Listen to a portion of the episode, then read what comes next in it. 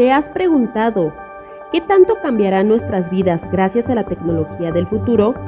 Conoce la historia de Galileo, un físico curioso y perseverante que llega a una empresa futurista que nos abre una ventana al mañana.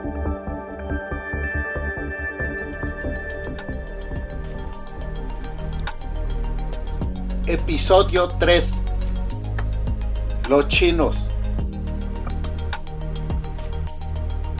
Cambiando un poco de tema, dime, ¿cómo crees que le hicieron los chinos para que en poco más de medio siglo fueran capaces de comerle el mandado a las mayores potencias económicas del mundo? Esto sin tener grandes recursos petrolíferos en su suelo. Aquí me decido a participar. En principio, ingeniero, pienso que los chinos han hecho valer su condición por ser uno de los países más poblados del planeta. También creo que desde hace varios siglos, con el invento de la pólvora y la brújula, pudieron dominar el mundo. Todo lo que en los últimos tres cuartos de siglo han logrado ha sido con mucha disciplina, le han dado prioridad para resolver el asunto de alimentación y salud de su gente. También han invertido muchos recursos en educación e investigación. Como se dice, se han puesto las pilas para el trabajo en equipo.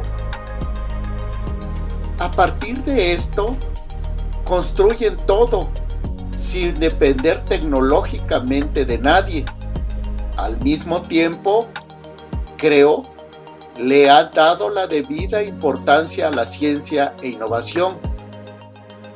De paso, ellos copian todo lo que les cae en las manos y a partir de esto, todo lo que no inventan lo imitan. A todo el mundo le compran la materia prima y a todo el mundo venden sus productos ya procesados. Vas muy bien, pero también acuérdate que a diferencia de los gringos y europeos, ellos prácticamente no han gastado en guerras inútiles.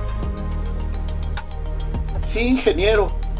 También hoy por hoy son la primera potencia económica mundial tienen la supremacía cuántica, militar y espacial, rompiendo con la hegemonía de otras potencias desde hace ya una década. El fenómeno chino, pienso, es un fenómeno de desarrollo multifactorial, manteniendo la tendencia de crecimiento exponencial. Esto mismo pronosticó y lo dijo uno de los propios presidentes norteamericanos. Si no me equivoco, Carter. Hasta ahora me doy cuenta que habíamos estado sentados en una mesa con un contenedor de agua a nuestro alcance. El recipiente de agua es esférico pero tiene diversas perforaciones por todas partes. Sin que no te fuga alguna de líquido, intento servirme, pero no hay vasos. En su lugar están unos raros popotes. Sin que nadie se percate, desisto del intento.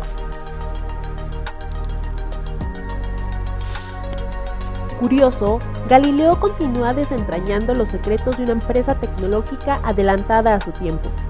Conoce todo sobre los posibles avances de la ciencia en el cuarto capítulo de Una empresa de ficción.